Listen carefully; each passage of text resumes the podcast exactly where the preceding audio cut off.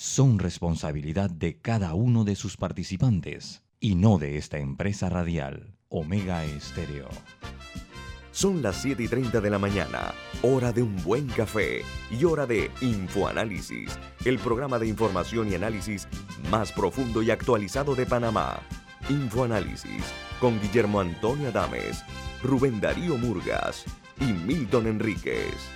Infoanálisis por los 107.3 de Omega Estéreo, cadena nacional.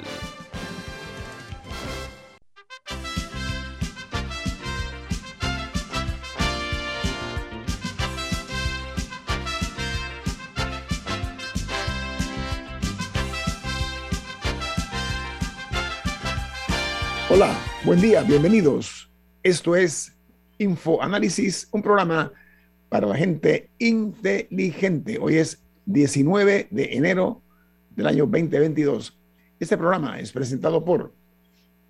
Por Café Lavazza, un café italiano espectacular que usted puede conseguir en los mejores supermercados, lo puede pedir en los mejores restaurantes y también solicitar servicio a domicilio por internet a través de www.lavazzapanamá.com. Café Lavazza, café para gente inteligente y con buen gusto, presenta Infoanálisis. Gracias, Bueno, además de la señal en vivo uh, eh, en uh, FM Estéreo 107.3 y 107.5 cubriendo todo el país, también este programa se ve en vivo, en directo, en video, en Facebook Live. Pueden también sintonizarnos en el canal de televisión 856, canal de Tigo, eh, para su servicio en la página web de Omega Estéreo y en sus celulares y tabletas nos pueden también eh, sintonizar en la app de Omega Stereo que está disponible tanto en Play Store como en App Store. Así que no se lo pierdan. Vamos a dar inicio hoy con las noticias que hacen primera plana de los diarios más importantes del mundo. Miren, eh, hay una noticia buena sobre Panamá que nosotros queremos por eso hacer la, iniciar el programa con eso, porque el Global Retirement Index del año 2022 eh, ubica a Panamá entre los mejores eh, países del mundo para retirarse, para jubilarse, como se dice en Panamá, y el número uno en Centroamérica. Panamá acaba de desplazar a Costa Rica, que fue siempre la que estuvo de número uno. Eso implica, además del, orgullo que debemos sentir, una responsabilidad de una, un desafío de saber mantener ese liderazgo y de mejorarlo todavía o consolidarlo. La nota añade que las ventajas de Panamá, de acuerdo al Global Retirement Index, se deben a su localización geográfica, por una parte, también eh, la proximidad a países como los Estados Unidos y Canadá, así como por eh, su clima y las opciones de residencia que tienen eh, los, los retirados y el entretenimiento, entretenimiento y sistema de salud de Panamá, pero destacan también eh, la operatividad del aeropuerto de Tocumen, porque es un hub aéreo donde las personas pueden eh, tomar múltiples eh, vuelos a diferentes destinos. Diga, Camila. Si bien es una buena noticia, porque al final son personas que vienen a Panamá y, y ayudan a mover un poco la economía porque consumen, salen a comer, etcétera sí me parece importante que una responsabilidad que hay que añadir ahí, además de mantener eso, es trasladar ese bienestar que aparentemente sienten los eh, jubilados, pensionados, retirados del extranjero, a los locales, porque es una realidad que los jubilados locales no cuentan con muchas facilidades, muchos la pasan muy difícil, dependen, terminan dependiendo de sus familias porque no se pueden mantener así solos eh, no por falta de capacidad ni nada, sino por falta de recursos. Así que, si bien alardeamos un poco de, tener este reconocimiento, hay que hacerlo extensivo a los nuestros también. Gracias, Camila. Bueno, dice la nota para cerrar que eh, el, gracias al aeropuerto Tucumán, eh, a los retirados, ellos pueden moverse con mucha facilidad para visitar a sus parientes, de, sus, sus, países de origen y a sus parientes. Por, dije la cantidad de vuelos que hay en este país. Y en Suiza, datos que ha realizado la publicación Our World Data, dice que la tasa de muerte por coronavirus eh, es hasta 48 veces menor para las personas que se han aplicado la segunda dosis. Y que los datos eh, reflejan que es la diferencia entre los que no han sido vacunados y reduce cinco veces la letalidad respecto a las, ah, a las vacunas eh, sin eh, refuerzo. Se la nota que los diferentes líderes de los países están tomando muy en consideración esta información que se ha dado y los líderes en esa materia son el Reino Unido, con vacunas de refuerzo, estamos hablando. Lo lidera el Reino Unido con 53.5% de personas vacunadas con, el refuerzo. Sí, Alemania con 47,2%, Italia con 45.5% y Francia con un 43%. España está un poco rezagada, lamentablemente, al igual que otros países. En Argentina, la presidenta, ex, la expresidenta y vicepresidenta de Argentina, Cristina Fernández, viuda de Kirchner, ella volvió a cargarle la mano al Fondo Monetario Internacional, lo atacó de una forma inclemente y comparó al presidente Macri con la pandemia de la COVID. Dice que ante el pedido de ayuda del gobierno eh, argentino, los Estados Unidos reclama la consolidación de un plan económico sólido. Y en México, eh, un uh, grupo de colectivos feministas se oponen férreamente a la candidatura a embajador de México en Panamá. Lo acusan de acosador y dicen que este hombre no debe ser embajador en ningún país. Y eh, por su parte, el presidente Andrés Manuel López Obrador eh, dice que ha marcado distancias con su canciller, eh, por diferentes nombramientos que se han hecho como embajadores y cónsules en México. Así que estos nombramientos nuevos están siendo cuestionados incluso por el presidente Andrés Manuel López Obrador. Y en Brasil los funcionarios dan un toque de atención a Jair Bolsonaro con un paro laboral. Dice que esto se da tras el anuncio que ha hecho el presidente de una subida, un aumento salarial solo para los policías. Recuerden que Bolsonaro es un capitán retirado del ejército de eh, Brasil, eso hay que tenerlo muy en cuenta. Mientras en Costa Rica, los candidatos a la presidencia de ese país se mueven poco en las encuestas y los indecisos suben a 43%. Dice que los líderes por ahora son José María Figueres y Linés Saborío, que no crecieron en las encuestas, pero eh, están en la primera eh, y segunda posición por encima de los otros eh, tres candidatos. Mientras en Colombia continúan en aumento contagios y muertes por la COVID-19, porque ayer se registraron 28.849 casos positivos y un total de 138 fallecidos por la COVID-19. Dice que en los primeros eh, ocho días de enero eh, se han reportado eh, hasta el momento un total de 442.310 personas, elevando así la cifra de muertos también a 5.596 más, perdón, a, a 5 millones 596.489 personas colombianos que han perdido la vida por la COVID-19. Los diarios de los Estados Unidos, los tres principales diarios, titulan de esta manera. El New York Times dice, comité de la Cámara eh, que investiga los disturbios en el Capitolio pidió documentación a Rudy Giuliani y a otros miembros del equipo legal del expresidente Donald Trump. Dice que los cuatro testigos desempeñaron un papel en esfuerzo y apoyo a Trump para lograr revertir su derrota. Y se les indicó que se someterán a una entrevista el mes de febrero.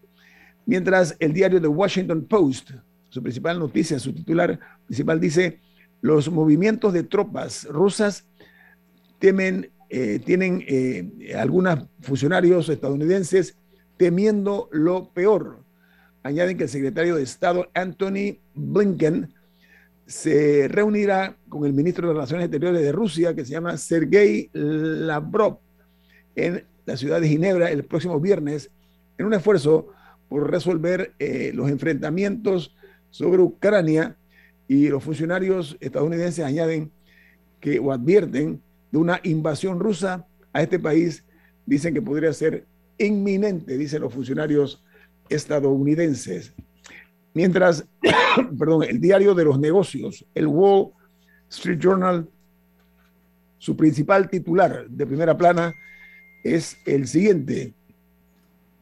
Microsoft amplía su negocio de videojuegos al eh, adquirir, llegar a un acuerdo eh, con Activision. Dice que planean comprarla en un acuerdo que en efectivo está valorado en alrededor de 75 mil millones de dólares y sería esta la adquisición eh, más grande de Microsoft. El fabricante de videojuegos se ha visto afectado por una serie de denuncias de mala conducta en el lugar de trabajo. Eso fue una noticia muy fuerte también que circuló en los Estados Unidos. Y en Chile, casi 1.300 pasajeros dieron positivo para COVID en el aeropuerto y han sido, todavía no han sido contactados por eh, la Secretaría de Salud de Chile, eh, porque se les detectó después que habían ya entrado al país. Ahora, la nota dice además que eh, hay un total de 533 nuevos casos para eh, contabilizar 1.895.115 personas contagiadas de la COVID y 39.427 fallecidos. Ayer falleció solamente una persona. Y en Guatemala, eh, la principal noticia es que los medios internacionales reaccionan por el contrato de cabildeo de Guatemala que ha hecho en los Estados Unidos y que pagará Taiwán. El Ministerio de Relaciones Exteriores de Taiwán justifica la acción, la acción del pago del cabildeo en Washington y dijo que es una acción de interés eh, y de beneficio para ambos países, para ambas naciones. En Perú, cuatro ministros del presidente Pedro Castillo dijeron que han dado positivo por la COVID-19, cuatro ministros. Dice la nota que son los titulares de las carteras de Economía, de Salud, de Defensa, y también está el, ministro, eh, el otro ministro contragiado, eh, según la noticia eh, generada en Perú, es el ministro de Economía, Salud, Relaciones Exteriores y Defensa, son los cuatro. Mientras en El Salvador los colegios privados inician el año escolar con más del 85% de estudiantes en la modalidad presencial. Es decir, que más de 600 instituciones educativas ya iniciaron el año escolar en El Salvador. Y cierro las internacionales en Venezuela, porque eh, dice que se ha reportado 2.090 nuevos casos a ciudadanos venezolanos por la COVID-19, que es el mayor número de casos nuevos que se han reportado. La información la dio a conocer la propia vicepresidenta de Venezuela en su cuenta de Twitter, llamando a los venezolanos a una máxima eh, medida de conciencia y prevención de la COVID-19. Aquí termino las notas internacionales. Vamos al corte comercial. Al regreso, tenemos una distinguida invitada aquí en Info Análisis, un programa para la gente inteligente.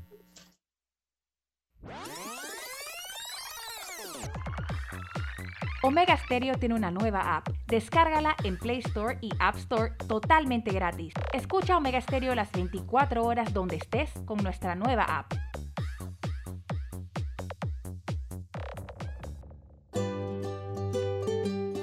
En la vida hay momentos en que todos vamos a necesitar de un apoyo adicional.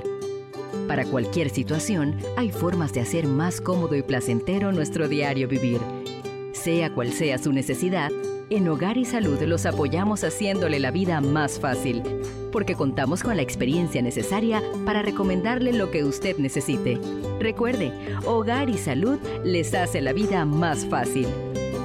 Visite nuestras nuevas sucursales en Villa Zaita al lado del Super 99 y en Cativa Colón al lado del Super Extra. Estamos abiertos en todas nuestras sucursales del país y le hacemos su entrega de forma gratuita en Panamá Centro. Para mayor información, puede consultar en Instagram y Facebook.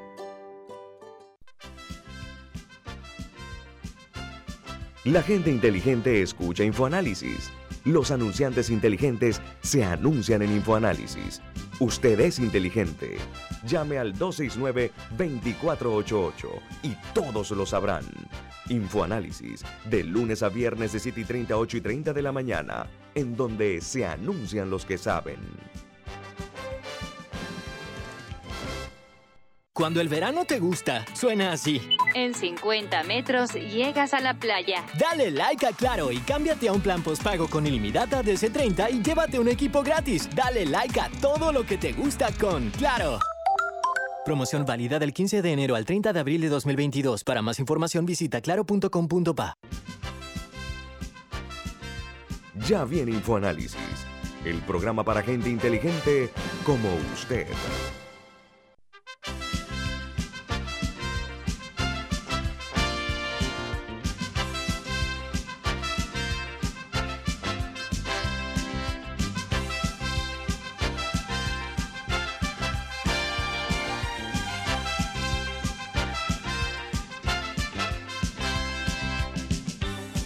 Don Milton, ¿cuál es el mensaje importante para nuestros oyentes que tiene? Así es. En Banco Aliado te acompañamos en tu crecimiento financiero. Ahorra con tu cuenta Más Plus, mejorando el rendimiento de tus depósitos. Banco Aliado, tu aliado en todo momento. Puedes visitar la página web de Banco Aliado en www bancoaliado.com y también puedes seguir al Banco Aliado en las redes sociales como arroba Banco Aliado. Banco Aliado, tu aliado en todo momento. Bueno, miren, amigos oyentes, eh, tenemos hoy, eh, y nos da mucho gusto contar con su presencia, eh, estamos hablando de la licenciada Elvia Lau, es la directora nacional de Farmacias y Drogas del Ministerio de Salud.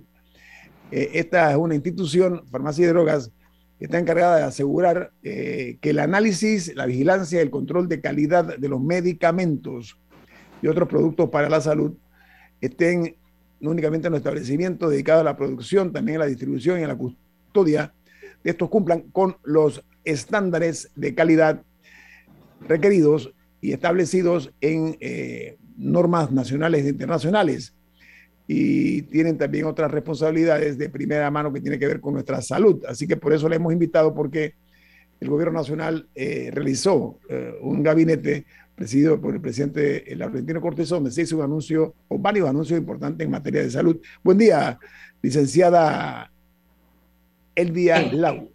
sí, muchas gracias, don Nito Adames, y saludos a todo el equipo que la acompaña, sus televidentes y sus oyentes. Sí, cómo no, asimismo es, es muy importante pues que hagamos este tipo de docencia en cuanto a este medicamento que hoy día ya tiene autorización de uso de emergencia en Panamá, que es el molnupiravir. El molnupiravir es un medicamento antiviral que el mismo que hace inhibe la replicación del virus SARS-CoV-2 ¿Cómo lo hace? Una mutagénesis viral en donde hay una tormenta de errores en este virus y por lo tanto disminuye su carga viral. Y eso pues hace que el individuo no llegue al estadio grave de la enfermedad. ¿Cuándo se le da? Se le da en los primeros cinco días en que se detecta que tiene el virus SARS-CoV-2. Va a tomar cuatro cápsulas de 200 miligramos en la mañana y cuatro cápsulas de 200 miligramos en la tarde por cinco días. El frasco trae el tratamiento completo, que son 40 cápsulas. Ahora, ¿este es un medicamento que ya existía para otros virus o fue creado específicamente para la COVID-19? Excelente pregunta, excelente. Es un medicamento de data reciente, es un medicamento que es específico para tratar la COVID-19. Es por ello que está tal cual como las vacunas, está en esa etapa en que estamos viendo la seguridad del mismo. A pesar de que ya se le hicieron sus dos fases muy importantes, fase 1, fase 2, que en la fase 2, en una data, en una N de 710 pacientes que tomaron el molnupiravir contra 701 que tomaron un placebo. Cuando le hablo un placebo, es eh, una cápsula rellena, puede ser de azúcar, puede ser de cualquier cosa que no te haga un efecto terapéutico. ¿Qué, se vio con esta data, con esta comparación en este, en este estudio? Que en los que tomaron medicamentos, las reacciones adversas que les dieron fue un 2% le dio diarrea, tanto al que tomó medicamento como el que tomó placebo. Un 1% le dio mareos y un 1% le dio náuseas. Así que no, no hay efectos secundarios eh, tan relevantes, aunque en esta fase se sigue viendo y es deber de cada uno reportar si tiene algún efecto que no sea uno de estos tres que ya están tipificados en el dossier del medicamento. Milton. Yo quería preguntarle primero y luego tocar otros temas a la doctora Lau. Este medicamento y las vacunas supuestamente no se pueden vender a nivel privado porque es una autorización de producto experimental. Quiero confirmar si estamos en fase experimental y cuáles son los estudios que comprueban los efectos terapéuticos de este medicamento, si en efecto hace lo que dice que hace, aparte de no causar daño. Lo que quisiera saber, uno, si estamos en fase técnicamente, en fase experimental, y por eso no se puede traer desde el sector privado, y dos, cuáles son los estudios que certifican que en efecto este medicamento es eficaz. Sí, permítame, licenciado Lau, porque eh, eh, estamos hablando de este medicamento, estamos hablando de molnupiravir. molnupiravir. ¿De qué empresa es? ¿Qué empresa lo fabrica? Es de Merck Sharp and Dome. Merck Sharp and Dome. Es un laboratorio. ¿Cuáles son los estudios que indican de que en efecto es una droga efectiva para lo que se plantea? Y si en efecto esta droga y las vacunas que están siendo aplicadas recibieron un paso expedito porque están utilizando el mecanismo de etapa experimental. Ok. Para, eh, al inicio de la pandemia, ¿qué dijo la Organización Mundial de la Salud? no se queden de brazos cruzados, hagan algo. ¿Qué se hizo en cuanto a la vacuna? Ya había estudios iniciados de SARS-1, por lo tanto se continuaron los mismos y se creó la figura de la autorización de uso de emergencia, que es un paso adelante de la aprobación, que es el registro sanitario. Entonces, ¿qué hicimos en Panamá?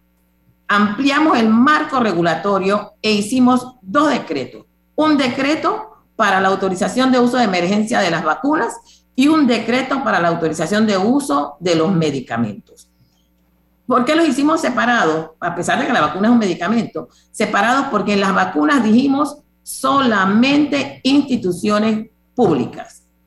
Sin embargo, en el de los medicamentos abrimos un poco el compás para que hospitales privados también, si desean adquirirlo basándose en la figura esta la autorización de uso de emergencia y que estamos hablando de un lugar que es un lugar idóneo, un establecimiento farmacéutico eh, que están certificados, establecimientos eh, farmacéuticos que tienen autorización para comercializar, para dispensar de la Dirección Nacional de Farmacia y Drogas. Entonces se hizo eso de esa manera. Y así, ¿qué, qué queremos con esto? Ampliar la accesibilidad y la disponibilidad del medicamento, cosa tal de que no ocurra lo que ahorita estamos viendo, que está ocurriendo si, si nos fijamos y, vemos con, con, mente fría lo que está ocurriendo, estamos viendo que las cantidades van subiendo en un sí, poco a poco, pero van subiendo. Pero, pero la, la, pregunta es... Sí, de los estudios. sí, sí, sí. estudios, porque hay medicamentos que se han utilizado y ha habido controversias y medicamentos que se utilizaban para otras enfermedades tenían los estudios para esta o no. Este medicamento tiene los estudios científicos suficientes. ¿Cuáles son? Sí los tiene, como le, porque no he llegado allá, ¿no? Como le iba diciendo, ¿qué permite, ¿qué permite la autorización de uso de emergencia? Que tú utilices medicamentos aprobados para otra patología, lo utilices para eh, tratar la COVID porque era algo novedoso, algo que nos agarró de sorpresa a todo el mundo, no, no solamente a Panamá, a todo el mundo, y se tomaron medicamentos, cinco brazos eh, estableció la Organización Mundial de la Salud y dijo, vamos a probar este, que ya es para esto, vamos a probarlo. Entre esos, pues estaba la hidroxicloroquina, que me imagino que es a lo que usted se está refiriendo ahorita mismo, y que en el momento se utilizó de manera precautoria, porque el Estado tiene que hacer eso. El Estado tiene que actuar tal cual manda la Constitución en su artículo 109, que dice que debe velar por la salud de, la población. Así que algo hay que hacer, menos que darnos de brazos cruzados. Entonces, pero este medicamento, este, como me preguntó ya la joven eh, Adames, que si era medicamento específico para este virus, este sí lo es. Entonces, este ya tiene los estudios, ya tiene, como le dije, la N de 710 personas que se, que se probaron ese, eh, contra placebo. Esos son los estudios que se hacen. En este estudio, ¿qué se comprobó? La eficacia y la seguridad de este medicamento. ¿En Panamá es un estudio panameño? No, no, no, no, no, no, no, no, no, Esos estudios en Estados Unidos y en Europa. ¿Qué hacemos nosotros aquí en la dirección? Un momentito, señora, dame para terminar esta idea de lo que le estoy diciendo al señor Milton. Ah. ¿Qué hacemos nosotros aquí? Voy a explicarles, porque esta es la manera también de hacer docencia, ¿no? Aquí en la autoridad regulatoria, ¿qué hacemos cuando damos un registro sanitario? Tenemos dos procedimientos para dar el registro. Uno es el procedimiento regular, que ese procedimiento lleva un análisis previo por el Instituto Especializado de Análisis de la Universidad de Panamá. Y hay el procedimiento abreviado que se basa en los análisis que hace una autoridad estricta, llámese FDA, llámese EMA, el Canadá, todos estos eh, que son de autoridades estrictas o países de alto estándar, como también se les conoce. Entonces, ¿qué hacemos nosotros? Tomamos en cuenta esos estudios esos estudios y vemos que están dentro del rango, como dijo el doctor Adames, que es lo que hacemos aquí, verificamos que esté dentro del rango. Y, al cumplir con todo esto, decimos nosotros, ok, cumple. Y ahí emitimos entonces la autorización de uso de emergencia, que como les dije también, es un paso para llegar a registro sanitario. la, información, la información que está eh, circulando a nivel mundial es que eh, fue la aprobación la anunció la Agencia Reguladora de Medicamentos y Productos Sanitarios del Reino Unido, que se conoce como el MHRA. Y que anunciaron la aprobación del y FDA. Para, el tratamiento, sí, para el tratamiento temprano de las personas con COVID leve a moderado que tienen un mayor riesgo de desarrollar una enfermedad grave. Eso es realmente la razón de ser de este producto que vamos a seguir hablando porque es nuestro objetivo y propósito y compromiso mantener ilustrada a nuestra audiencia a nivel nacional. El, tratamiento aprobado fue el molnupiravir. Autorizado, exacto. Es autorizado en el momento, es en, tan pronto te diagnostiquen de que tú se te detectó SARS-CoV-2, en ese momento tú inicias este tratamiento con molnupiravir, que debe ser prescrito por un médico, y eso sí, personas con alto riesgo. ¿Cuáles son estas personas con alto riesgo? Personas mayor o igual a 65 años, personas con enfermedad renal crónica, diabetes, hipertensión, obesidad mórbida, eh, que toman medicamentos inmunosupresores. Estos pacientes son los candidatos a tomar este medicamento molnupiravir y estamos también estudiando el Paxlovid de Pfizer, que estamos, eh, eh, ya tenemos toda la data, toda la documentación, es solo esperando que ellos nos ingresen para eh, emitirles. Si, si cumplen, deben cumplir, me imagino, porque la FDA también y Reino Unido también lo autorizó. Pero es... Comercial. Licenciada, vamos a hablar del del Paxlovid al regreso aquí en Infoanálisis, doctora o licenciada. Licenciada. es la directora nacional de Farmacia y Drogas la licenciada Elvia Lau. Viene más aquí en Info Análisis. Este es un programa para la gente inteligente.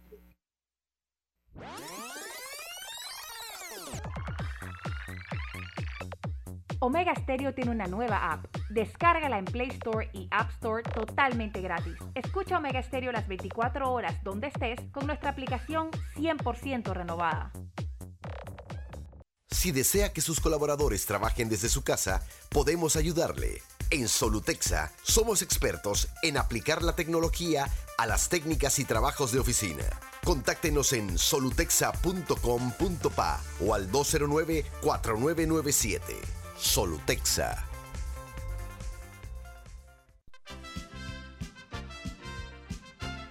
La gente inteligente escucha InfoAnálisis los anunciantes inteligentes se anuncian en InfoAnálisis.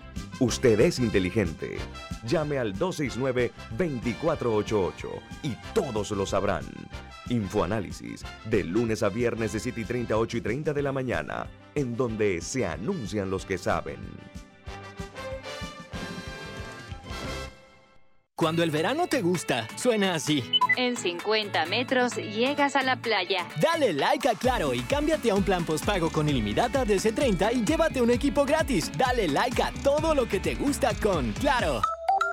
Promoción válida del 15 de enero al 30 de abril de 2022. Para más información visita claro.com.pa. Ya viene InfoAnálisis, el programa para gente inteligente como usted.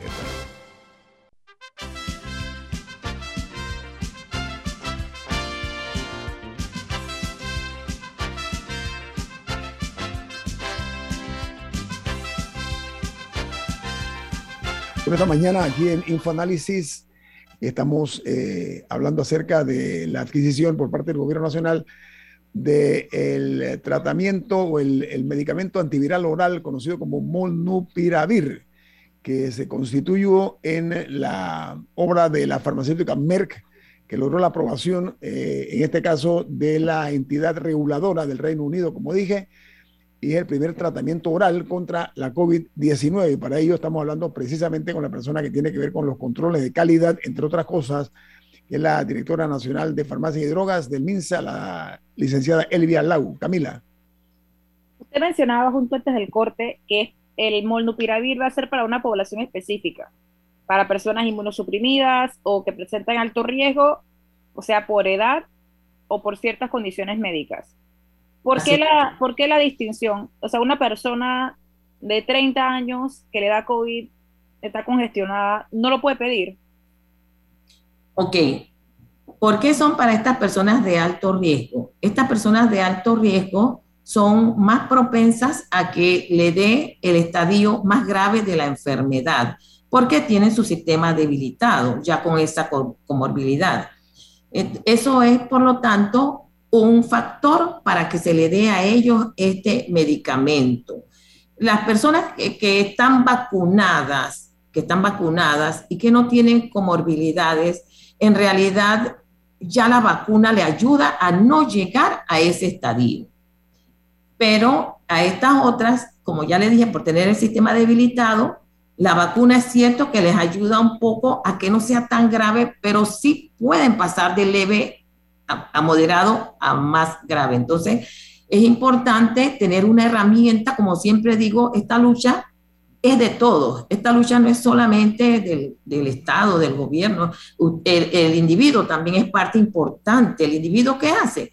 Él se cuida con sus medidas de bioseguridad. El Estado proporciona las vacunas y también proporciona medicamentos que estén disponibles para tratar este, esta enfermedad. Pero una persona, que, una persona que lo quiera no lo puede pedir. O sea, una persona... No, tiene, que, tiene que ser por prescripción médica. Debe ser por prescripción médica. Este no es un medicamento de libre venta, no es un medicamento OTC, es un medicamento bajo prescripción médica. Y va a estar disponible, y va a estar, porque yo sé que lo va a tener la Caja de Seguro Social y el MINSA, pero una persona de 65 años que esté, digamos, en un hospital privado, ¿tendría acceso también? O, eh, Como les dije, el marco regulatorio para este, para el medicamento, que es el decreto ejecutivo 834 de 30 de agosto de 2021, ustedes pueden accesar a la página web del MINSA y leerlo completamente. Este dice para instituciones públicas y privadas. Entonces, un hospital que quiera tenerlo para tener esa herramienta crucial a mano, puede entonces adquirirlo bajo ese marco regulatorio. Y yo, si él cumple con todos los requisitos, pues yo debo entonces autorizarle la importación de ese medicamento. Licenciada Mal, el, el, el, Munupiravir es eh, la primera eh, aprobación que se da de un tratamiento oral para la COVID-19, eso nos queda claro. Pero dentro de la compra que hizo el gobierno nacional de 25 mil tratamientos, e incluye el Paxlovid. Explíquenos un poquito acerca del Paxlovid, por favor. El Paxlovid también es un medicamento antiviral. Este medicamento es de la Pfizer y, y, compone dos medicamentos, dos moléculas, Nirmatrelvir, el Nirmatrelvir y el Ritonavir. Entonces, de ese medicamento se toman tres Nirmatrelvir y un eh, Ritonavir. Esa es una combinación. Es una combinación porque ¿qué hace el Ritonavir? El Ritonavir, para decírselo como en una manera coloquial, ¿qué hace? Distrae, distrae al, virus para que entonces el Nirmatrelvir pueda actuar. Ese es su mecanismo de acción. Gracias, licenciada. Milton. Sí, eh, yo quería aprovechar su presencia, licenciada Lau, para hablar un poco más de la, de la entidad que usted encabeza. Em, hemos visto que hay registro sanitario y también hay autorizaciones de importación producto de circunstancias como la pandemia. También debe haberlo producto de los tratados de libre comercio que Panamá ha firmado con la Unión Europea, con Estados Unidos, en donde en algunas de sus cláusulas se establece que se acepta como válidos los criterios de la FDA o de la Agencia Europea de Medicamentos, etcétera, como que si allá pasaron la prueba, acá los aceptamos. Sin embargo, eh, muchos importadores se quejan de que si quieren traer un producto, aceite de oliva, o quieren traer eh, pintura de uñas y cambia el tono de rojo o el tamaño del envase, tienen que volver a sacar un registro sanitario a pesar de que son productos que vienen de países en donde ya han recibido aprobación de la FDA o de la EMA o de equivalente. Entonces, eso encarece la actividad económica, eso limita la actividad económica a los grandes importadores y pequeños importadores que quieren traer embarques de prueba se enfrentan con una burocracia costosa, mil y tantos dólares por cada permiso sanitario y el tiempo que se toman ustedes porque tienen un gran volumen de solicitudes. Entonces, ¿por qué no se acata el principio registrado en los tratados de libre comercio que se está aplicando a estos medicamentos para otro tipo de importaciones de productos de consumo o productos cosméticos que no llevan el peligro de un medicamento que tiene 700 pruebas nada más y ustedes sí quieren hacer el registro sanitario? Wow, esa es una tremenda pregunta que usted ha hecho aquí y que, mire, le voy a decir, no es tan así como que si la FDA ya lo aprobó, de una vez aquí en Panamá lo aprobamos. eso no es así. Nosotros somos tratado de libre comercio. Sí, sí, sí, sí. Lo que se le hace, lo que se le hace a ellos es lo conocido como un fast track. ¿Por qué? Porque no lo mandamos a hacer el análisis previo. Eso es así, clarito está tipificado en nuestra normativa sanitaria vigente. Pero sí tenemos nosotros que hacer la revisión y es una revisión técnica. Eh, yo le tengo que decir que yo tengo técnicos de lujo aquí en la Dirección Nacional de Farmacia y Drogas, porque eh, muchas veces hemos encontrado errores que no ha detectado una autoridad regulatoria estricta. La encontramos aquí en Panamá y nosotros pues nos no dudo de la capacidad técnica. Sí, sí, yo, me yo sé lo que está diciendo. Yo sé lo que está diciendo.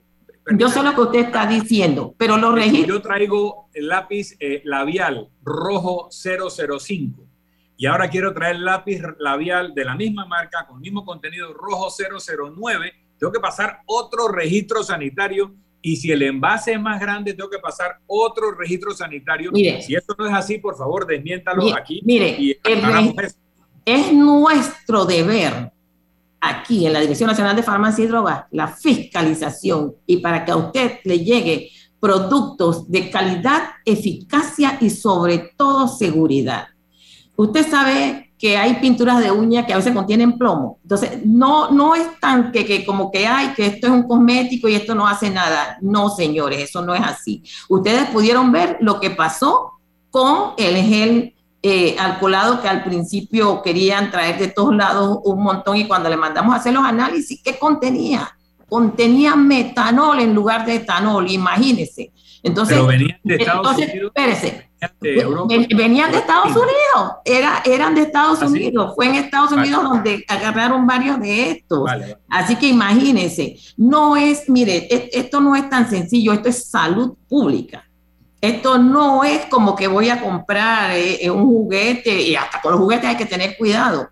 Entonces, es cierto que hay que hacerle el registro sanitario, pero si viene de países de alto estándar, puede ingresar por el procedimiento abreviado y que demora. Le voy a decir algo, señor Milton, para que estemos bien claros y qué rico que me dan esta oportunidad de decir esto. Anteriormente, sí es cierto que demoraban los registros sanitarios dos años, tres años, etcétera. Pero hoy día nosotros hemos superado todas las expectativas y en un tiempo máximo de 30 días un registro por el procedimiento abreviado está listo. Y Qué por el procedimiento regular está lista la parte documental y muchas veces pues hay que esperar son los análisis del Instituto Especializado de Análisis. Sin embargo, sin embargo hemos superado todas las expectativas y no tenemos mora. Eso es, eso es importantísimo, me encanta decirlo porque es la realidad que nosotros pues estamos al día. Si hay un, un registro que no está al día, es porque el usuario no introdujo su documentación con la calidad que debe ser. Entonces, ahí damos mucha, pero mucha capacitación continua a nuestros usuarios internos y externos. Pero bueno, este, es, es- es bueno que me haya hecho toda esa pregunta porque la verdad que me da la oportunidad de poderlo decir, que muchas veces pues eh, eh, no tenemos esa oportunidad. Así que la verdad que se los agradezco. Bueno, y en ese sentido, eh, vemos muchas quejas eh, por el tema del costo de los medicamentos eh, y a veces pasa, y sabemos que hay- es un tema increíblemente complicado, pero en Panamá, ¿cómo funciona el tema de los genéricos? O sea, eh, para que se, se pudieran introducir al país eh, medicamentos genéricos que quizá podrían abaratar el costo, ¿cuál es el rol de farmacia y droga dentro de esa coyuntura? Esa pregunta, yo, yo espero que la licenciada Lau la responda después del corte comercial, con su permiso, licenciada Lau, porque vale la pena aclarar eso. Ok, porque ok. uno- una de las cargas mayores que tiene el bolsillo del panameño es el elevado, casi grotesco costo de los medicamentos comparados con países cercanos como Colombia, El Salvador y otros más de la región. Panamá tiene eh, a su desfavor eh, los medicamentos eh, de los de más alto costo en todo el área. Vamos al corte comercial. Al regreso, Camila, usted le reformula la pregunta a la licenciada Elvia, Lau, que es la directora nacional de farmacias y drogas del Ministerio de Salud. Viene más aquí en Info Análisis. Este es un programa para la gente inteligente. Omega Stereo tiene una nueva app. Descárgala en Play Store y App Store totalmente gratis. Escucha Omega Stereo las 24 horas donde estés con nuestra aplicación totalmente nueva. Cuando el verano te gusta, suena así. En 50 metros llegas a la playa. Dale like a Claro y cámbiate a un plan postpago con ilimitada de C30 y llévate un equipo gratis. Dale like a todo lo que te gusta con Claro. Promoción válida del 15 de enero al 30 de abril de 2022. Para más información visita claro.com.pa. Ya viene InfoAnálisis, el programa para gente inteligente como usted.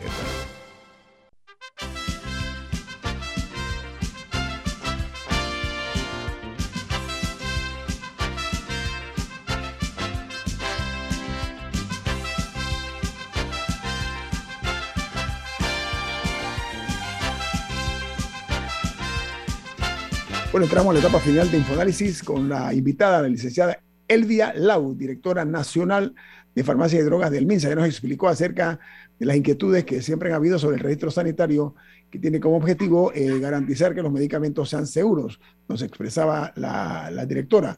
Pero Camila le eh, hizo una pregunta, por favor, se la reformula porque creo que es importante, Camila. Sí, que los medicamentos son un gran drama nacional eh, porque a veces no están disponibles, otras veces porque su costo es exorbitante.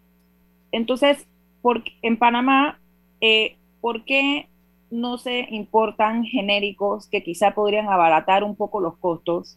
¿Y cuál es el rol de farmacia y droga en esa coyuntura? Ok, gracias Camila. El rol de farmacia y drogas en esto es crear el marco regulatorio. ¿Qué hicimos en cuanto al marco regulatorio?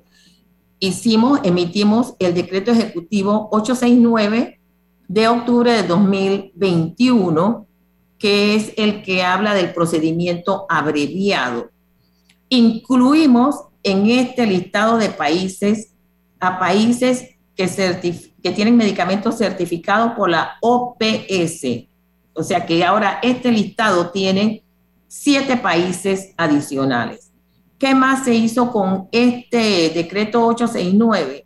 Se bajaron los requisitos de 16 que tipifica el artículo 25 de la ley 1 de 2001, se bajaron a 10 requisitos. Entonces, hicimos un comparativo del año 2020 al 21 eh, cómo había afectado esta, cómo la implementación de este decreto, cómo había afectado y vimos un crecimiento de 13% de solicitudes de medicamentos, precisamente varios de ellos genéricos, bajo este procedimiento abreviado. ¿Qué más estamos haciendo? Estamos sentados en una mesa que es la que quiere llevar a Panamá hacia un hub farmacéutico y ese es uno de los temas de los cuales estamos hablando y como les recalco y les recuerdo siempre a todos que la ley 1 tiene claramente un artículo que dice que al momento de que el médico prescribe el medicamento, si él tiene inclinación por un medicamento de marca, debe colocar el genérico eh, en, en la receta, prescribir con genérico entre paréntesis, el medicamento de marca que él pues eh, prefiere que le den a su paciente. Cuando llega esta persona con su receta a una farmacia privada, el farmacéutico o el técnico de farmacia, que es idóneo, debe colocar en en el mostrador el medicamento que el médico prefiere, pero también dos genéricos de ese mismo medicamento. ¿Qué hace esto? Le da la oportunidad al paciente de escoger un medicamento que es equivalente, pero a un menor precio. Entonces, hay, muchas, hay muchas dudas en, cierto número de ciudadanos que miran los genéricos con cierto grado como de desconfianza. Yo creo que eh, ustedes deben garantizar, como efecto creo que debe ser, como farmacia y drogas, como dirección nacional, eh, que se gane la confianza de los eh, ciudadanos en la adquisición de estos productos porque realmente los medicamentos de marca, vamos a usar un término que usted acaba de mencionar, son demasiado groseramente eh, elevados y esa confianza tiene que, llevársela el consumidor. ¿Cómo, ¿Cómo estamos haciendo para que eso se logre, ese propósito, licenciada? Sí, es, eso es muy importante que, que lo digamos aquí. Los medicamentos genéricos, hay muchos medicamentos genéricos que además de ser genéricos son intercambiables. ¿Qué quiere decir eso? Que esto de medicamento ha demostrado, ha demostrado que él tiene exactamente la misma propiedades, todo igual que el medicamento innovador, igual mm. que el medicamento innovador. Entonces, nosotros sí es cierto que siempre capacitamos, como le dije a, los eh, farmacéuticos y a todos, y le decimos eso, que tienen un rol muy importante en cuanto a esto, en cuanto a ellos mismos decirle al, paciente, hablarle de eso, porque nosotros tomamos genéricos, yo tomo genéricos y, la verdad es que eh, nunca he tenido ningún problema.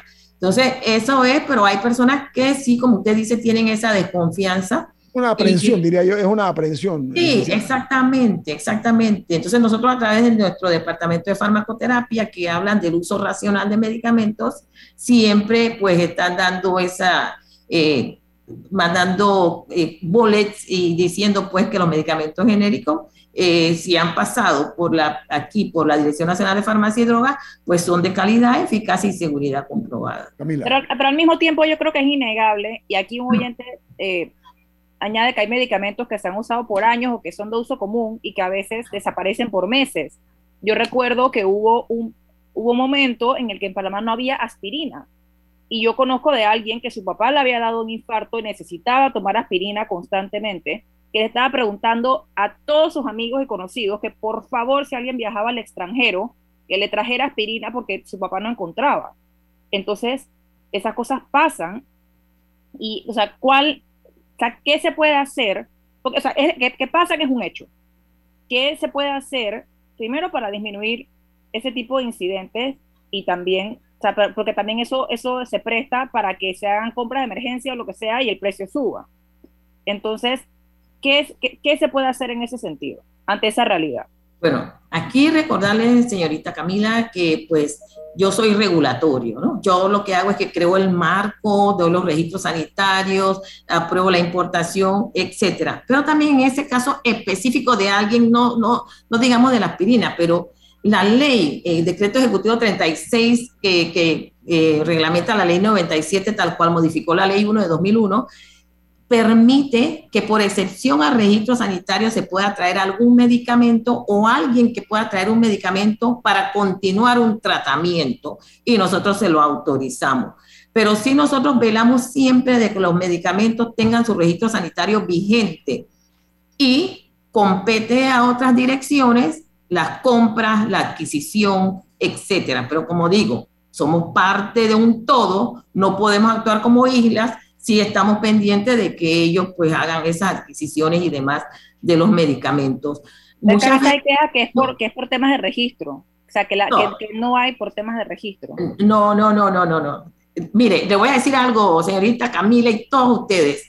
Ingresen a la página web del Ministerio de Salud cuando les pasa algo como eso. Es tan sencilla, es muy amigable y usted puede encontrar, usted busca el medicamento, usted entra a la página y usted entra al registro sanitario y usted va a ver ahí hasta cuándo tiene la vigencia del registro. Muchas veces pasa que el mismo proveedor, ayer me decía alguien de la Caja de Seguro Social, imagínate que no hay nadie que nos licita, eh, eh, ahorita mismo nadie nos ha licitado por eh, pastillas anticonceptivas orales, cosas como esa, la persona no lo ve, no lo ve como, no sé, como que no quieren en ese momento licitar y no lo hacen pero a falta de registro sanitario no es. Cuando así pase, usted pregúnteme a mí si usted no quiere entrar a la página, usted me llama al 6670-8952 y yo con mucho gusto le voy a decir si tiene o no tiene registro sanitario. Licenciada Elvia Lau, créame que ha sido un paseo exquisito tenerla a usted, ha sido muy, dos, muy eh, eh, eh, realmente le, le, doy el crédito de ser muy docente y aprecio mucho eso por el lenguaje que ha usado,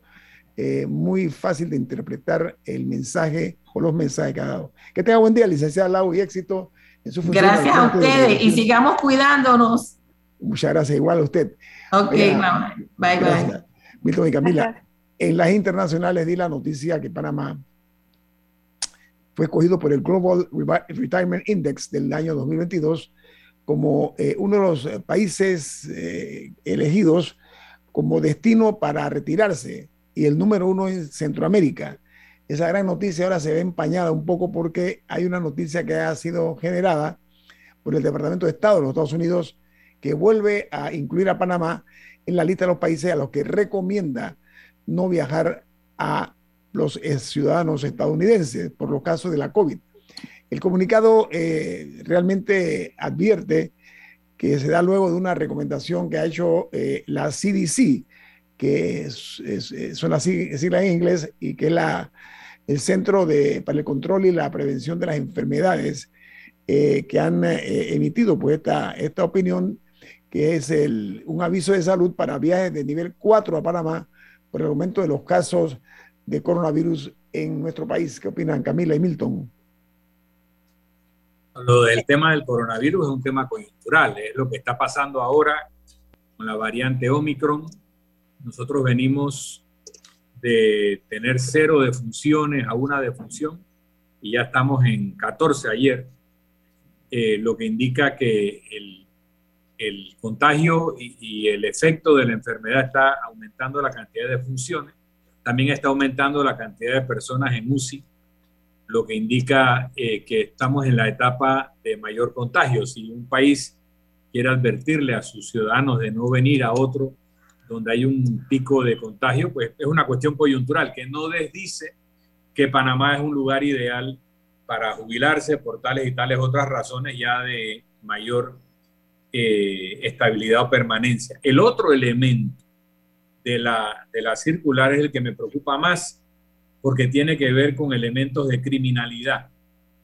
Y, y eso no tiene la culpa ningún virus. Eso es un tema de que estamos siendo un país más inseguro, a pesar de que vemos operaciones espectaculares de grandes redes criminales, lo cual me parece muy bien que ya estén cayendo redes criminales de la cual se sabe de su existencia hace muchos años, que había tal vez un trabajo de penetración a este, a este tipo de redes para poder hacer los operativos muy bien, pero la delincuencia común, la inseguridad de la persona en la calle, de que lo vayan a asaltar, es un indicador que hay que meterle cabeza y que está citando la circular de eh, la Embajada de Estados Unidos. Camila. Y quería comentar que para el tema del riesgo por COVID, que Panamá es uno de 22 países que estaban ingresando a la lista en nivel 4.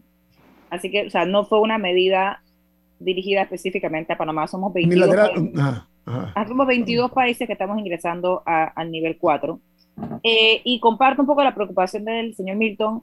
Ahí, ahí mencionaban eh, a personas, específicamente les decían es que en estas zonas es que hay, hay tráfico de drogas, no se acerque. Que si el Golfo de Mosquito, no me acuerdo cómo se llamaba, que ahí hay bandas criminales. Y, y así es una serie de limitaciones que, que sí podrían eh, causar preocupación a cualquier persona que quiera viajar a Panamá. Enhorabuena que lo adviertan a sus nacionales porque uno no puede escapar de la realidad, pero sí es algo para nosotros contemplar del efecto que eso puede tener eh, en nuestras ansias de que nos vengan a visitar. Y estamos viviéndolo en carne viva nosotros, los panameños, eh, el crecimiento de los casos de asaltos, por no hablar, por supuesto, de los crímenes, asaltos, eh, personas que caminan haciendo ejercicio o caminan por la ciudad y que están siendo asaltadas para robarles el celular. Esto es un llamado de atención que hago a las autoridades de las policiales a que pongan mayor empeño para comenzar a controlar esto, porque esto impacta fuera del país. También y el tema de las estafas, Nito, las estafas telefónicas que te llaman con la voz de un muchacho diciendo mamá, mamá, o sea, eso aparentemente sale de las cárceles. Son operaciones de estafa hechas desde las cárceles. O sea, hay un tema ahí de seguridad eh, con la señal celular en las cárceles, que hay todo un debate de si bloquearlas o no, o cómo se bloquean. Pero también porque están entrando los aparatos y los aparatos entran porque el anillo de seguridad los deja entrar. Y el anillo de seguridad lo controla la policía. Entonces vamos a, llamar las cosas por su nombre, ¿no? Hay una operación de estafa que probablemente sale de las cárceles con alguna complicidad de la fuerza pública. Eso, gracias Milton. Bueno, bien, Álvaro Alvarado viene con su programa Sin Rodeos aquí en Omega Estéreo. Milton, ¿quién despide Infoanálisis? Muy bien, nos vamos, pero lo hacemos disfrutando de una deliciosa taza del café Lavazza, un café italiano espectacular. Café Lavazza, café para gente inteligente y con buen gusto. Despide Infoanálisis. Ha terminado el Infoanálisis de hoy. Lo esperamos mañana de 7 y 30 a 8 y 30 de la mañana para compartir la información y el análisis más profundo e ilustrado de Panamá. Infoanálisis con Guillermo Antonio Adames, Rubén Darío Murgas y Milton Enríquez. Infoanálisis por los 107.3 de Omega Estéreo, cadena nacional.